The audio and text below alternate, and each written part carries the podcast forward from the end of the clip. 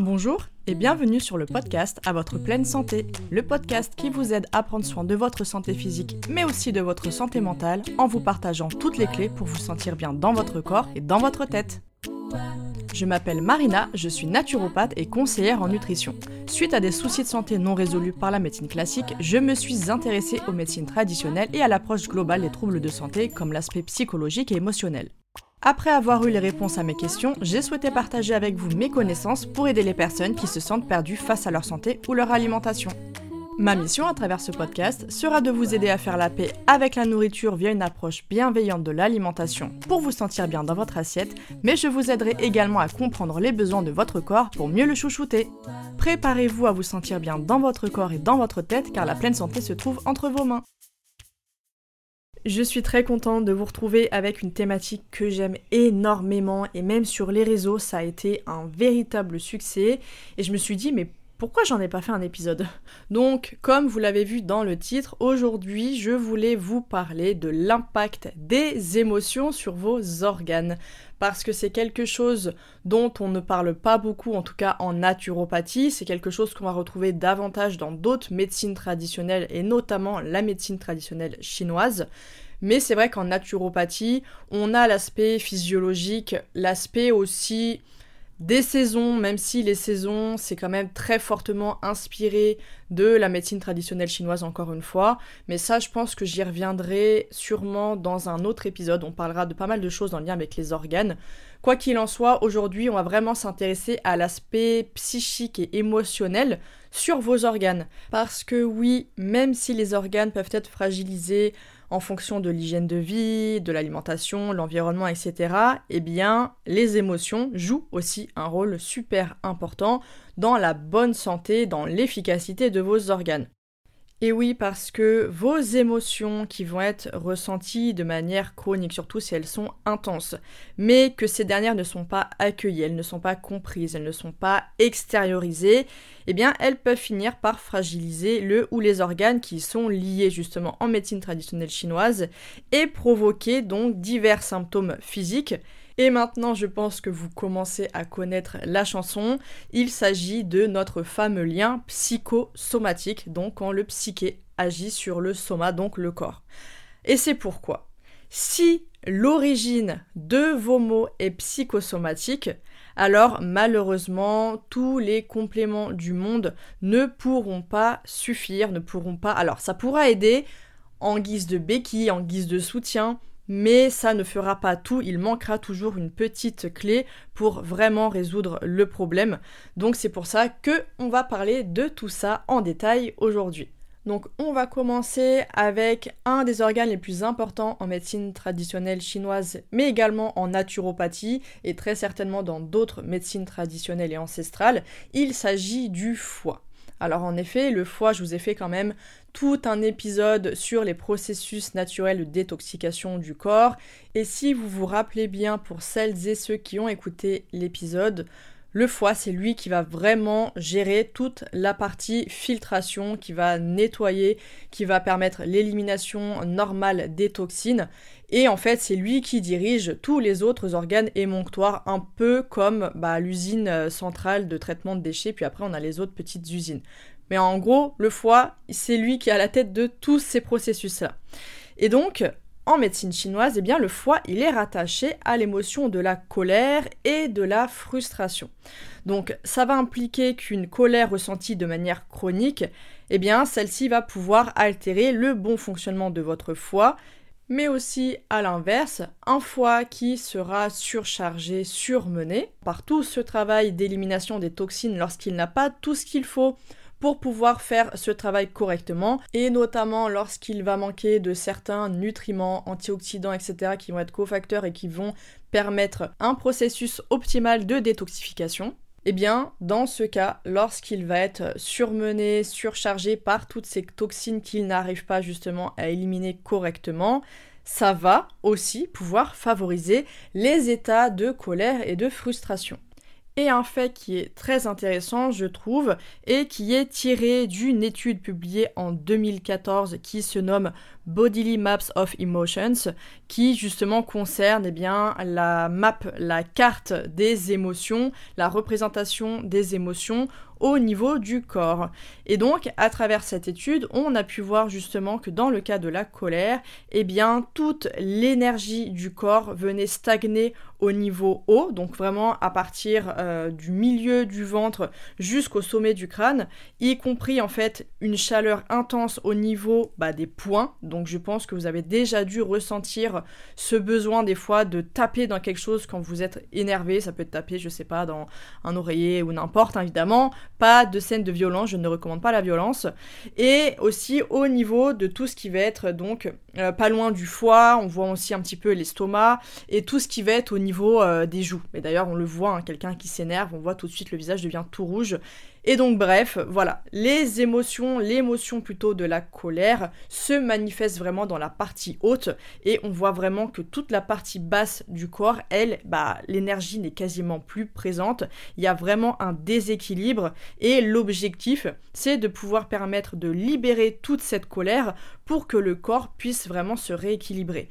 Et justement, si vous voyez ces images, je les avais partagées sur Instagram, mais vous pouvez les trouver facilement sur Internet eh bien, le simple fait de bloquer cette colère à l'intérieur de soi, on se doute bien forcément que cette énergie qui s'accumule, qui stagne, en fait c'est hyper mauvais parce que au lieu d'être répartie de manière homogène et uniforme, elle va stagner à certains endroits et donc fragiliser justement les zones en question. C'est pourquoi on en reparlera très certainement avec une psychologue qui interviendra sur le podcast, mais l'expression, l'évacuation, quel que soit le terme que vous souhaitez, mais de vos émotions, est super importante. On va continuer.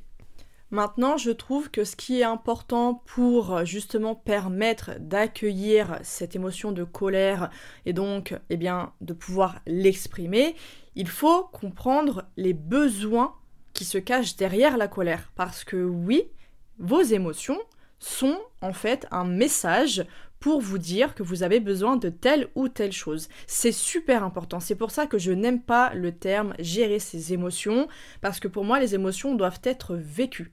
Elles doivent être pleinement accueillies, même si c'est pas agréable. En fait, ça fait partie de la vie, c'est tout à fait normal et elles sont là dans un but précis et c'est vraiment le meilleur des moyens de se connaître et de connaître nos besoins, nos limites. Donc maintenant je vais vous partager quelques conseils lorsque vous êtes face à de la colère. Alors déjà, sachez que la colère survient souvent lorsqu'il y a un franchissement de limites, que ce soit par vous-même, lorsque vous avez atteint vos propres limites, ou lorsque c'est une autre personne qui a justement dépassé les limites. Et en général, il y a un ou plusieurs besoins qui ne sont pas satisfaits, comme le besoin d'écoute, le besoin de justice, le besoin d'équité, de réparation, de changement. On retrouve aussi le besoin d'appartenance, d'intégrité, de respect, de considération. Donc voilà un petit peu les besoins qui se cachent lorsque vous ressentez de la colère. Et si vous voulez quelques petits conseils, je ne suis pas psychologue, hein, je ne suis pas spécialisée dans tout ce qui va être la partie euh, psychologique, mais voici quelques conseils qui peuvent s'avérer quand même utiles à l'instant T, en tout cas, pour vous permettre d'évacuer et d'exprimer sainement toutes ces tensions qui sont provoquées par votre colère, en attendant, bien entendu, de pouvoir trouver la solution à votre situation et de répondre aux fameux besoins en question. Parce que voilà, en fonction d'une personne ou d'une autre, le besoin en question ne sera pas la même. Chez une, ça sera un besoin de réparation, chez l'autre, ça sera un besoin de considération, une autre, ça sera un besoin d'écoute, etc., etc. Donc, ce que je vous recommande, c'est déjà, dans un premier temps, euh, lorsque vous ressentez cette colère, de vous isoler essayez vraiment de vous isoler et de faire une pause en respirant de manière profonde parce que ça va vous permettre un petit peu de vous ancrer et de mieux cerner ce qui se passe à l'intérieur de vous. Vous pouvez également écrire ce que vous ressentez euh, et ce que vous avez besoin de dire parce que des fois on a besoin d'exprimer certaines choses et des fois, c'est pas trop euh, accepté dans la société parce que des fois, il y a des choses qui peuvent être assez fortes. On a envie de dire des choses qui peuvent être blessantes. Donc, dans ce cas, il vaut mieux peut-être justement soit les formuler de manière à ce que ce soit non blessant ou alors les écrire, comme ça au moins personne d'autre que vous ne pourra voir ce que vous avez à dire. Ensuite, une technique que personnellement j'aime beaucoup, c'est le fait de bouger. Comme je vous l'ai dit, vous avez vraiment toute cette chaleur qui s'accumule au niveau des bras, au niveau du, torse, en fait, du haut du corps, de la tête. Et donc, je vous recommande de bouger, de danser, de sauter, en fait, de vous défouler au point de transpirer. Parce que, mine de rien, eh bien, la transpiration, c'est une forme d'élimination et ça va vous permettre un petit peu de vous calmer. Il y a des personnes, en général, quand elles sont en colère, elles aiment bien aller faire un petit, euh, un petit ou euh, se défouler à la salle de sport. Enfin voilà, chacun sa méthode, il n'y en a pas une qui est meilleure qu'une autre. Euh, mais aussi une autre technique que j'aime beaucoup, j'avoue, c'est euh, soit de malaxer un objet. Alors ça c'est important pour, comme je vous l'ai expliqué, il y a une grosse énergie, il y a une grosse chaleur qui s'accumule au niveau des points et il faut absolument vous permettre d'évacuer ça. Donc ça peut être en malaxant un objet, vous savez, il y a les fameux objets anti-stress, etc. Bref, ce que vous voulez. Ou alors de taper dans un punching ball si vous en avez un, que ce soit à la salle de sport ou peut-être chez vous, je ne sais pas. Euh, mais moi, ma technique, du coup, c'est de prendre un oreiller. Voilà, vous prenez un oreiller, vous tapez dedans de toutes vos forces, et franchement, ça fait du bien. Et enfin, ça, c'est pas pour tout le monde, parce qu'il faut pouvoir être dans un lieu qui s'y prête, c'est de crier de toutes vos forces. Parce que, idem, en fait, au niveau euh, de l'émotion de la colère, on a une accumulation de l'énergie au niveau euh, du bas du visage, du haut de la gorge. Il y a des choses qui doivent être dites, en fait. Et le mieux, ça serait de pouvoir crier pleinement en pleine nature pour ne pas déranger vos voisins. Mais vous pouvez aussi, encore une fois, prendre ma méthode, qui est la méthode de plusieurs personnes. On retrouve notre cher ami oreiller, et on le prend, et on crie dedans de toutes nos forces. Et franchement, ça libère. Bon, voilà pour le foie. Maintenant, nous allons passer aux poumons. Alors, en médecine traditionnelle chinoise, les poumons sont rattachés à l'émotion de la tristesse. C'est pourquoi une tristesse qui va être chronique, euh, on en reparlera juste après de certaines, euh, formes qui peuvent euh, aller un peu plus loin, notamment la dépression. Et quoi qu'il en soit, une tristesse non exprimé, qui n'est pas justement bien euh, intégré par le corps, bien accueilli, etc., ça peut mener justement à des problèmes au niveau des poumons, au niveau respiratoire, et inversement, comme je l'expliquais tout à l'heure pour le foie, mais si vos poumons sont un petit peu trop surchargés, parce que eux aussi, donc ce sont des organes, enfin, ils font partie des organes émonctoires, donc les organes qui vont permettre l'élimination des toxines, eh bien s'il y a une surcharge à ce niveau-là, ça pourra aussi induire les phénomènes, les états de tristesse. D'ailleurs, je précise que ce ne sont pas des choses qui sont prouvées scientifiquement, dans la mesure où il y a encore beaucoup d'ombre sur la partie psychosomatique. On sait que ça existe, d'accord? Il y a beaucoup de chercheurs depuis un bon bout de temps maintenant qui ont quand même prouvé ce lien entre les émotions, le psychique et le corps.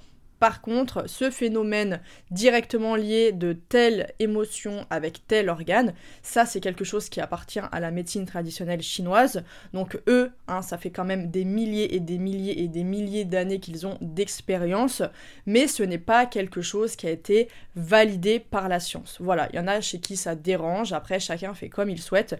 En tout cas, moi je sais clairement par expérience aussi bien personnelle que euh, dans, euh, à travers mes consultations ou avec les, personnes avec qui j'ai pu euh, parler, etc. Le lien est assez flagrant et en général, ça ne, ça ne trompe pas. Vraiment, c'est assez impressionnant. Donc après, voilà, on peut tout rejeter et ne pas mettre toutes les chances de son côté pour prendre pleinement en charge quelque chose, donc un symptôme justement de tel ou tel organe. Ça, c'est libre à vous de faire comme vous le souhaitez, mais malgré qu'il n'y ait pas de preuve réelle entre le lien de tel organe spécifique et telle émotion, je vous renvoie quand même à cette fameuse étude dont je vous ai parlé, celle qui a été publiée en 2014, où là, pour le coup, on voit quand même, euh, surtout avec certaines, euh, certaines émotions, on voit quand même que ça va vraiment s'accentuer vers tel organe, tel organe, telle zone du corps, et que si on regarde ces études-là, clairement, ça ne fait que confirmer justement ces données qui sont euh, issues de la médecine traditionnelle chinoise. Voilà. Et donc pour revenir à notre tristesse, eh bien justement, quand vous voyez l'image tirée de cette étude, c'est impressionnant. Vraiment, c'est impressionnant. Vous, avez donc le corps humain, vous avez une personne, d'accord? Et en fait, on voit une zone de chaleur qui se manifeste au niveau des poumons, mais c'est on peut pas on peut pas ne pas le voir. C'est vraiment au niveau thoracique, euh, milieu du thorax. J'essaierai de vous mettre euh, les images euh, en même temps sur votre téléphone voilà la plateforme pour que vous puissiez regarder en même temps. Je sais pas si je vais y arriver. quoi qu'il en soit, donc vous avez cette zone là. Vous avez la zone au niveau de la gorge, au milieu de la gorge. Et au niveau des yeux, on voit littéralement les deux yeux. Et je pense que vous avez déjà été triste dans votre vie. Et en général, quand on est triste, on ressent justement ce côté au niveau thoracique qui est peut-être un petit peu moins, comment dire ça, un petit peu moins évident pour certaines personnes, mais par contre, au niveau des yeux, qui n'a pas pleuré euh, lorsqu'on est triste, et au niveau de la, gorge, avoir cette sensation de boule dans la gorge, qu'on a du mal à avaler, etc. Pareil, c'est quand même très très présent dans la tristesse, et ça se voit, mais, vraiment très très bien, de manière très précise, dans cette étude. Et en revanche, ce qui est aussi assez impressionnant, c'est que le reste du corps, donc les membres, aussi bien les, les bras que les jambes, il y a un froid qui est assez impressionnant. Donc on a un déséquilibre marqué en termes d'énergie au niveau du corps qui est vraiment flagrant. Et on voit à quel point une tristesse, si elle n'est pas prise en charge correctement, si elle n'est pas intégrée, si on ne la libère pas euh, telle qu'elle devrait être, ça peut causer de nombreux préjudices. Et on y reviendra justement avec la dépression, mais cet état vraiment euh, d'être, euh, bah, en fait d'avoir froid, d'être... on n'a pas l'énergie, et c'est ce qui se passe, j'y reviendrai après, mais c'est ce qui se passe avec la dépression. On a ce sentiment qu'on on peut plus bouger en fait. On c'est pas une question de vouloir, c'est une question de pouvoir. Et quand on voit cette image, c'est impressionnant, vraiment. Bref, et donc comme avec la colère, effectivement, il y a des besoins qui sont euh, cachés, entre guillemets, derrière l'état de tristesse. Et donc, la tristesse, elle, elle va survenir en général suite à la perte d'une personne, donc notamment dans le cas d'un deuil, ou d'une chose ou d'une situation. Ça peut être suite à une séparation, à un changement qui va être difficile, ça peut être aussi lié à un manque affectif ou encore un échec. Et, eh bien, on a toujours dans ce cas-là des besoins satisfaire. Donc ça peut être un besoin de réconfort, un besoin de soutien, besoin d'empathie, de compassion, on a besoin d'aide, euh, ça peut être aussi un besoin de consolation ou tout simplement, comme je vous le disais, le besoin de faire votre deuil. Et en général, quand on pleure, en tout cas chez une personne qui est à l'aise avec ses émotions et, et à exprimer ses émotions, c'est pas le cas de tout le monde malheureusement, mais instinctivement, on va dire chez une personne qui a un minimum quand même d'empathie et de sensibilité, euh, quand vous voyez quelqu'un pleurer, instinctivement, vous allez chercher à voir si cette personne a besoin d'être aidée, euh, vous allez chercher à la consoler, etc. Donc vous voyez, rien n'est là au hasard en fait. C'est vraiment la manière dont vous allez exprimer, euh, dont l'émotion va s'exprimer à travers votre corps, va permettre normalement d'accueillir et de combler les besoins qui sont, euh, qui sont euh, cachés derrière. Ils ne sont pas cachés, mais voilà, les, messages qui sont derrière, en fait. Votre corps vous dit, voilà, j'ai besoin de ça, et il vous aide en manifestant physiquement des symptômes qui vont vous permettre de combler ces besoins. Donc voilà. Après, pour vous aider un petit peu à, accueillir, à exprimer justement cette tristesse euh, en attendant de comprendre quel est le besoin euh, en question de votre côté, eh bien déjà, comme je vous l'ai dit, mais il va y avoir vraiment besoin de d'exprimer, de relâcher en fait les zones de chaleur qui sont trop importantes. Donc comme je vous l'ai dit, au niveau des yeux, clairement il va falloir pleurer. Donc ça peut être le fait de pleurer sous une douche bien chaude. Chaude parce que, comme je vous l'ai expliqué, le reste du corps c'est très euh, refroidi et donc ça va permettre un petit peu de rapporter un peu de, chaleur là-dedans. Et le fait de pleurer sous la douche, euh, chez certaines personnes qui sont très, euh, très pudiques avec leurs émotions, ça peut être un bon moyen d'extérioriser sans avoir à montrer forcément aux autres. Ça peut être aussi le fait de parler avec une personne en qui vous avez confiance, une personne qui saura vous écouter. Ça c'est important. L'écoute active en fait, l'écoute qui est juste euh, là pour euh, vous écouter et pas à chaque fois vous couper, vous dire euh, non mais ça va aller, ça va aller, parce qu'en général c'est pas forcément de ça dont on a besoin. Euh, donc voilà, une personne qui saura justement vous écouter correctement, quelle qu'elle soit, hein, cette personne. Vous pouvez aussi faire un câlin soit à une personne, euh, une personne que vous aimez, voilà, n'importe, que ce soit une amie, enfin un ami, que ce soit un de vos parents, que ce soit votre conjoint, conjointe, n'importe, mais aussi un animal de compagnie. Moi, je sais que Balou et Mowgli, par exemple, quand je suis triste, eh bien, déjà, ils le sentent, ils sont très souvent collés à moi, d'autant plus Balou.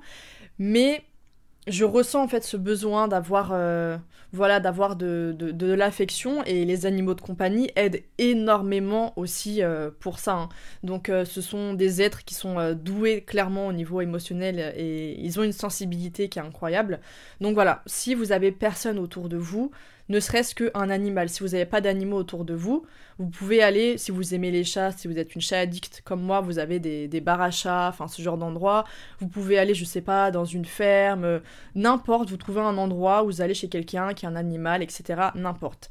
Mais ça peut vous faire du bien, et d'ailleurs les animaux sont très utilisés euh, dans les thérapies, hein. c'est quelque chose de très très connu. Donc ça pourra peut-être vous faire du bien. Et enfin, euh, ça j'insiste dessus, il faut pas culpabiliser, mais justement vous pouvez euh, de temps en temps, lorsque vous savez accueillir et écouter vos émotions, vous pouvez utiliser l'alimentation en guise de réconfort. Et ça peut être justement le fait de manger un repas que vous aimez, qui va vous réconforter. Euh, ça peut être votre dessert préféré, n'importe. Mais voilà, quand c'est de manière ponctuelle comme ça, que vous savez que vous êtes triste et que vous avez besoin de réconfort, il n'y a aucun mal là-dedans. Le problème de l'alimentation émotionnelle, c'est quand elle est chronique, c'est quand elle est quotidienne, c'est quand on ne sait pas pourquoi on agit comme ça et qu'on est piégé dedans. Mais se retrouver, se réconforter de manière euh, ponctuelle comme ça, des fois dans l'alimentation, dans la nourriture, en fait, il y a pas, c'est pas grave, c'est pas dramatique, on n'est pas face à un trouble du comportement alimentaire, je vous rassure de suite. Il faut aussi savoir profiter euh, de ce plaisir que peut nous apporter l'alimentation et ne pas vous prendre la tête avec oui, c'est sain, c'est pas sain. Non, là, vous avez besoin de quelque chose de réconfortant. Et ça va au contraire vous faire beaucoup plus de bien que de manger un truc qui est peut-être euh, soi-disant sain pour vous, mais qui derrière vous apporte aucun plaisir. Donc voilà, tant que c'est euh, sur une journée, deux jours ou quoi, c'est c'est pas grave, vraiment, il faut vraiment euh, lâcher prise par rapport à ça. Et maintenant, je voulais revenir sur ce que je vous avais dit, notamment avec la dépression. Parce que oui, la dépression, elle découle de la tristesse, et donc la dépression est connectée au poumon en médecine traditionnelle chinoise. Et c'est pour ça que justement, lorsque je suis face à une dépression, euh, je parle pas personnellement, même si ça a été mon cas évidemment, mais lorsque je suis face en consultation à une dépression ou même via mon programme euh, Happy Mind, dans lequel j'ai créé énormément de protocoles qui vont pouvoir s'adapter justement au cas par cas, eh bien je viens agir sur la santé pulmonaire parce que justement, comme j'expliquais, les deux sont liés. Et euh, un que j'aime beaucoup, c'est le champignon cordyceps qui est recommandé et pour la dépression et pour toutes les pathologies pulmonaires. Est-ce un hasard? Je ne sais pas. à vous de décider. C'est une coïncidence, euh, si c'en est une, qui est assez, euh, assez intéressante et intrigante. Mais quoi qu'il en soit, en fait, il y, a un professeur, donc il s'appelle Paul Forthis, je saurais pas dire son nom de famille en toute honnêteté. Bref, il est professeur adjoint à la faculté de médecine de l'université de l'Alberta et il va mener, je sais pas s'il a déjà commencé, en tout cas euh, quand j'avais regardé cet article, il allait mener une recherche sur la connexion entre la santé des poumons et la santé mentale. Et ce dernier, justement, il a affirmé l'idée qu'il existe bien un lien entre les poumons et le cerveau qui est sous-évalué et d'ailleurs il pense même qu'il existe un cercle vicieux entre ces deux organes. Donc par exemple, un stress psychologique peut aggraver les symptômes de l'asthme et en retour, les gens qui vont souffrir d'asthme sont plus susceptibles de développer du stress psychologique dont la dépression. C'est pourquoi il va étudier ce lien entre les maladies pulmonaires et les troubles de l'humeur comme l'anxiété ou encore la dépression. Et donc là c'est le petit euh, story time, mais moi par exemple, je vous ai expliqué, vous le savez maintenant, moi les dépressions c'était assez euh, chronique et assez récurrent chez moi. Quoi qu'il en soit, la plus grosse comme je l'avais expliqué, ça a été je pense en tout cas celle euh, suite au burn-out en 2019. Mais cette tristesse, elle était là avant en fait, c'est-à-dire que ça s'est vraiment décuplé, ça a été le, point culminant avec cette fameuse dépression-là. Il y en avait quand même quelques-unes qui dataient depuis un peu, mais en fait, il y avait justement cette tristesse que j'avais accumulée, accumulée, et je n'avais pas exprimé. Et le moment où j'ai compris et j'ai fait face en fait à cet événement-là et qu'il fallait faire mon deuil réellement, et eh bien à ce moment-là, c'est là que la dépression s'est manifestée. Mais quoi qu'il en soit, ça faisait plusieurs années que j'enchaînais des problèmes d'asthme, des problèmes d'allergie respiratoire, chose que je n'avais jamais eu de toute mon enfance. Euh, tout ce qui va être problème allergique, asthmatique, etc., j'en ai jamais eu jusqu'à euh, jusqu'à 2016, je crois, 16-2017. Ça arrivait quasi du jour au lendemain, sans explication entre guillemets. Parce que même euh, le médecin que je consultais me disait, mais en fait c'est impossible euh, de faire de l'asthme à l'âge adulte euh, si on n'en a pas eu enfant. Sauf que bah, c'était pourtant mon cas. Et, étonnamment ou pas, justement, il y avait derrière une très très grosse tristesse qui était, qui était là. mais que j'enfouissais en fait au plus profond de moi parce que, bah, parce que des fois on n'est pas prêt à faire son deuil, etc., etc. Donc voilà ce qui s'est passé dans mon cas. Et oui aussi un autre point, c'était qu'en novembre 2021, j'ai eu un choc émotionnel clairement parce que j'ai cru perdre euh, j'ai cru perdre Balou il était euh, à deux doigts de mourir et euh, pour les personnes qui ne le savent pas donc moi je n'ai pas d'enfants mais Balou et Mougli c'est mes enfants c'est à dire que pour avoir que des mamans autour de moi, elles me le disent clairement que l'amour que j'ai pour eux, c'est l'amour que elles, elles ont pour leur enfant, quoi. Tellement c'est, c'est, fort, en fait. Donc, ce jour-là, j'ai cru perdre Balou. Enfin, c'était, il était euh, entre la vie et la mort, quoi.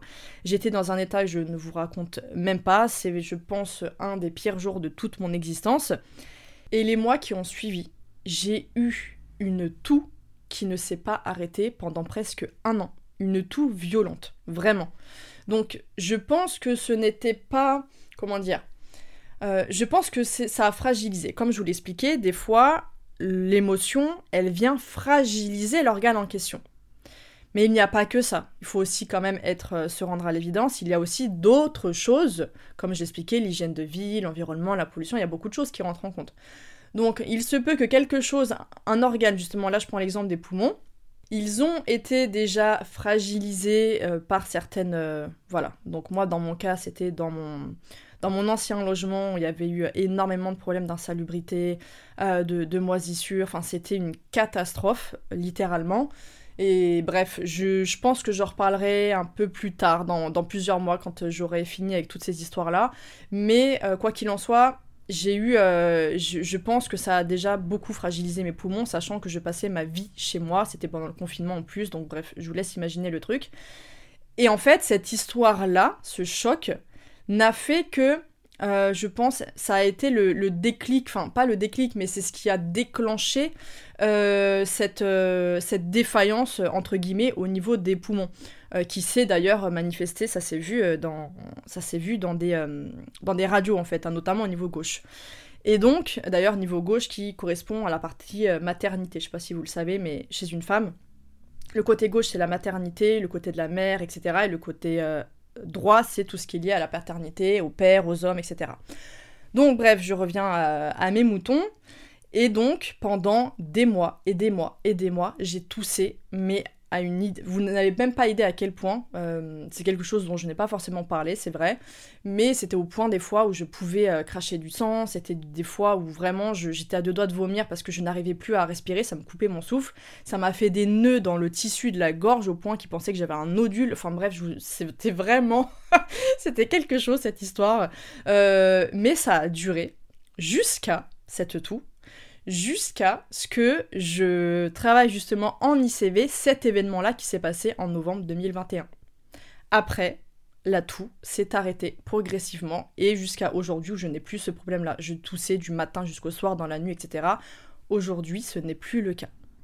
Hasard ou non, vous pourrez en déduire ce que vous voulez, mais moi je sais que c'est, euh, je sais que c'est lié en fait. Donc voilà, c'était pour en terminer sur cette histoire avec euh, tout ce qui est dépression, tristesse et les poumons. Alors maintenant, on va pouvoir passer à un autre organe qui est extrêmement important, à savoir les reins, qui en médecine traditionnelle chinoise sont rattachés à l'émotion de la peur. Donc, toujours pareil, une peur qui est non exprimée, qui est ressentie de manière chronique, eh bien, ça va fragiliser la zone des reins et inversement, des reins un peu trop actifs ou euh, défaillants, pas forcément sur le plan euh, biologique et physiologique, parce que souvent j'ai cette question-là, on me dit oui, mais euh, mes analyses sont bonnes, etc. On n'est pas sur l'aspect biologique et physiologique. Ça peut arriver, hein, bien sûr, mais ce n'est pas toujours le cas. Et des fois, ce sont juste des symptômes qu'on ressent, mais qui n'ont pas forcément bah, d'explications, enfin voilà. Donc c'est pour ça je voulais quand même le préciser. Et donc justement, des reins qui ont du mal à bien fonctionner dans ce terme-là, en tout cas, dans l'aspect naturel, l'aspect médecine traditionnelle, eh bien ça peut en effet engendrer des problèmes ou alors accentuer des problèmes qui vont être liés à la peur. Et quand on revient à notre chère étude de 2014 sur comment les émotions agissent au niveau du corps, eh bien, c'est assez, euh, assez représentatif hein, quand même. Donc cette fois-ci, on va pas avoir de zone froide, on a toujours des zones très chaudes comme c'était le cas avec la colère, avec une zone assez importante, la, plus chaude qui va être... Alors, je dirais pas forcément thoracique, quoique, euh, vous verrez en tout cas l'image si j'arrive à vous la mettre encore une fois, mais après, on peut pas savoir si c'est euh, l'énergie de, derrière ou de devant, parce que les reins sont quand même hauts. Hein. Beaucoup pensent qu'ils sont tout en bas, mais en fait, ils sont quand même hauts. Ils sont euh, au niveau du milieu du dos. Et euh, c'est un peu à cette zone-là qui a cette chaleur-là. Mais après, on pourrait se dire, oui, c'est peut-être aussi les poumons, c'est peut-être. Enfin, les poumons, non, c'est plus haut quand même. Ça serait plutôt peut-être l'estomac. Enfin, on peut pas savoir quand c'est comme ça parce que c'est vraiment une zone qui, qui est éclairée et c'est pas un organe précisément. Mais par contre, euh, on, voit on le voit au niveau du, bas du corps. Donc pareil, est-ce que c'est euh, est-ce que le début du ventre? Les intestins, je sais pas. Est-ce que ça va être plutôt tout ce qui va être vessie, etc. C'est difficile de voir. On a un tout petit peu, euh, un tout petit peu vraiment au niveau des mains, pas des points entiers, mais des mains, et au niveau un petit peu aussi de la tête. Et par contre, on va bien voir qu'au niveau des bras et au niveau des jambes et même des pieds, euh, il n'y a quasiment pas... Enfin, c'est assez neutre en fait. Donc on retrouve encore une fois cette, euh, ce déséquilibre au niveau de l'énergie et de la chaleur du corps lorsqu'on est face à la peur. Et donc, l'état de peur survient généralement lorsqu'on est face à une situation qui est inconnue, lorsqu'on est face à un danger, à une menace, ou encore lorsqu'on ne se sent pas en sécurité et qu'on a des besoins à satisfaire. Donc, les besoins d'anticiper, les besoins de se préparer, d'être rassuré, d'être mis en sécurité, ou encore d'être protégé, d'être aidé, etc. Vous avez compris un petit peu, euh, un peu le concept qu'il y a autour de ça. Et donc, si vous êtes face à cet état de peur, vous pouvez de manière voilà, ponctuelle vous aider quand même un petit peu avec quelques conseils. Vous pouvez déjà vous mettre, si possible, dans un environnement sécurisé et apaisant, justement pour être dans ce besoin d'être bah, mis en sécurité, hein, comme je vous l'expliquais justement dans les besoins. Vous pouvez également vous emmitoufler et notamment en prenant bien soin d'emmitoufler le dos, vous voyez, comme quand on met euh, la couverture derrière le dos et qu'on s'emmitoufle comme ça, parce que justement, je vous l'expliquais, les reins sont dans le dos, et en plus, les reins, ce sont euh, des organes qui ont besoin de, de, chaleur pour bien fonctionner, donc ça leur fera du bien. Donc un plaid bien chaud, si vous avez en plus un plaid chauffant, c'est encore mieux, ou alors une bouillotte, ça va beaucoup aider. Vous pouvez également respirer de manière calme en visualisant une situation qui est rassurante pour vous. Ça peut être visualiser la mer, la montagne, euh, d'être en compagnie des personnes que vous aimez, euh, d'être avec votre animal de compagnie, n'importe, quelque chose qui vous rassure. Vous pouvez aussi vous demander si c'est vous ou si c'est votre enfant intérieur qui a peur. Donc ça, on en reparlera, je pense, dans d'autres épisodes sur euh, l'enfant intérieur, notamment avec la psychologue. Mais parce que voilà, des fois, ça peut être... Euh, c'est pas un besoin qui vous appartient à vous, mais plutôt un besoin de votre enfant intérieur qui n'a pas été rassuré dans une situation un peu similaire. Et en fait, à chaque fois, ça vient réveiller ce, ce sentiment-là d'insécurité. Et enfin, n'hésitez pas à demander de l'aide ou du soutien à une personne de confiance, encore une fois. Donc voilà, ça c'est des petits conseils qui peuvent vous aider. Après, évidemment, ça va dépendre forcément de la situation. Mais quoi qu'il en soit, voilà ce que vous dit euh, la peur, quels sont les besoins qui sont cachés derrière la peur et comment vous pouvez aider justement à exprimer ses besoins, à combler plutôt ses besoins, ça serait plus juste, euh, avec ces différents conseils que je viens de vous donner. Et dans la même idée que tout à l'heure, il y a un phénomène qui est euh, connu par beaucoup beaucoup de personnes, à savoir l'anxiété. Et l'anxiété, elle découle de la peur. Et en fait, en médecine traditionnelle chinoise, donc comme je l'ai dit, la peur est reliée au rein. Donc pour moi, l'anxiété est reliée au rein. Après, des fois, en médecine traditionnelle chinoise, l'anxiété, mais en fait, c'est pas la même. Euh, c'est pas la même chose, mais qui va être relié à tout ce qui va être plutôt euh, rate, estomac, pancréas. Mais quand on y regarde un petit peu plus près, c'est pas le même type d'anxiété. Ça, c'est plutôt les ruminations. Donc on y reviendra un petit peu après. Tandis que là, on est vraiment sur la partie anxiété, donc la, peur en fait. Hein. c'est une forme de peur. Et l'anxiété, elle, elle va être reliée à la vessie qui va avoir comme symbolique émotionnel, cette fois on n'est plus dans la médecine traditionnelle chinoise, eh bien ça, la vessie, ça a comme symbolique l'insécurité, l'inconnu et le territoire. Donc déjà, je vous rappelle que l'anxiété, c'est pas une peur classique comme une peur qui va être soudaine, mais plutôt une peur chronique.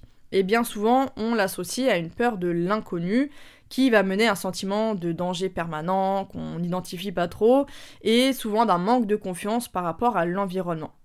Donc son lien, l'anxiété avec les reins et la vessie, va nous permettre de mieux comprendre l'expression se faire pipi dessus. Je pense que tout le monde a déjà entendu cette expression. Lorsqu'on est face justement à un danger ou qu'on a peur de faire quelque chose de nouveau, d'inconnu, etc. Mais au-delà de l'expression, c'est une réalité pour les enfants qui sont anxieux, souvent de plus de 5 ans, ou même certains adultes qui sont atteints d'énurésie.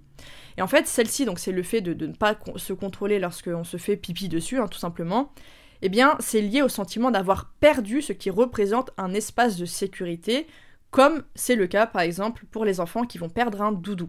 Ça peut être aussi lié à la sensation d'avoir perdu euh, sa place dans le groupe, dans la famille, notamment avec l'arrivée euh, d'un petit frère, d'une petite sœur, ou alors que le territoire est menacé, comme le fait de changer de chambre, euh, de déménager, etc.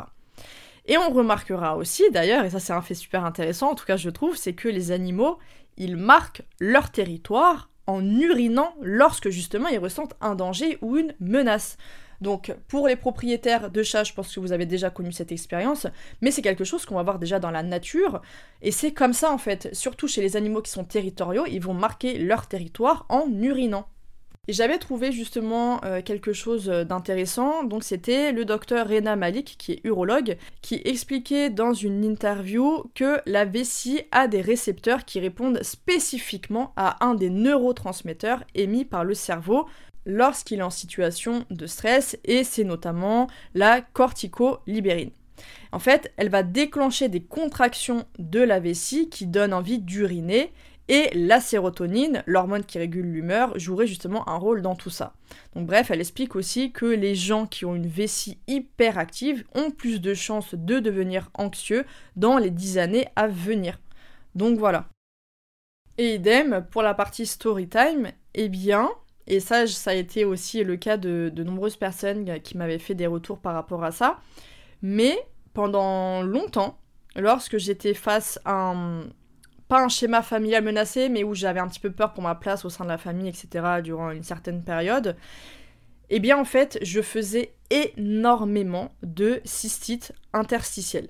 Donc ce sont les cystites qui ne sont pas liées à une infection bactérienne. Souvent vous faites le test et bah non, il n'y a rien, vous comprenez pas. En fait, c'est bel et bien là, mais juste très souvent c'est lié à une peur pour euh, le territoire en fait, pour le territoire, aussi bien sur le territoire dans le sens de votre place, comme je le disais, au sein d'un groupe, au sein de la famille, etc., ou le territoire réel, hein, ça peut être aussi, euh, moi ça m'est déjà arrivé, plus maintenant, mais c'est vrai que ça me le faisait beaucoup en effet auparavant, c'était lorsque vous allez partir en vacances, euh, que vous allez déménager, etc eh bien tout de suite il y a cette petite infection urinaire entre guillemets, parce que c'est comme ça qu'on l'appelle, alors qu'au final il s'agit d'une cystite interstitielle.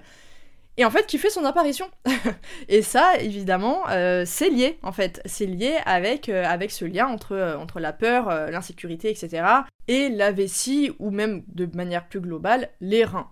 Donc voilà, c'était pour terminer sur, sur cette partie entre la peur, l'anxiété et les reins. Bon, maintenant on va pouvoir poursuivre avec notre système digestif. Et plus particulièrement donc l'estomac et les intestins. Alors déjà, l'estomac en symbolique émotionnelle, donc là c'est pas lié à la médecine traditionnelle chinoise, eh bien l'estomac, sa symbolique, c'est la capacité à digérer émotionnellement et à accepter ou non des nouvelles situations ou des idées. Les intestins, quant à eux, ils reflètent la capacité à retenir ou à laisser aller certaines émotions, sentiments, événements ou pensées. Donc de manière générale, l'état de votre système digestif peut refléter l'état de votre capacité à accueillir, à accepter et à laisser aller, que ce soit aussi bien les émotions que les événements, les pensées, etc. Et ce lien entre émotion et ventre n'est pas si insensé quand on connaît cette fameuse connexion permanente et étroite entre le cerveau où siègent les émotions et les intestins. D'ailleurs, je rappelle quand même que ce lien est prouvé scientifiquement depuis pas mal d'années et j'ai d'ailleurs fait un épisode sur le lien entre le cerveau et le ventre.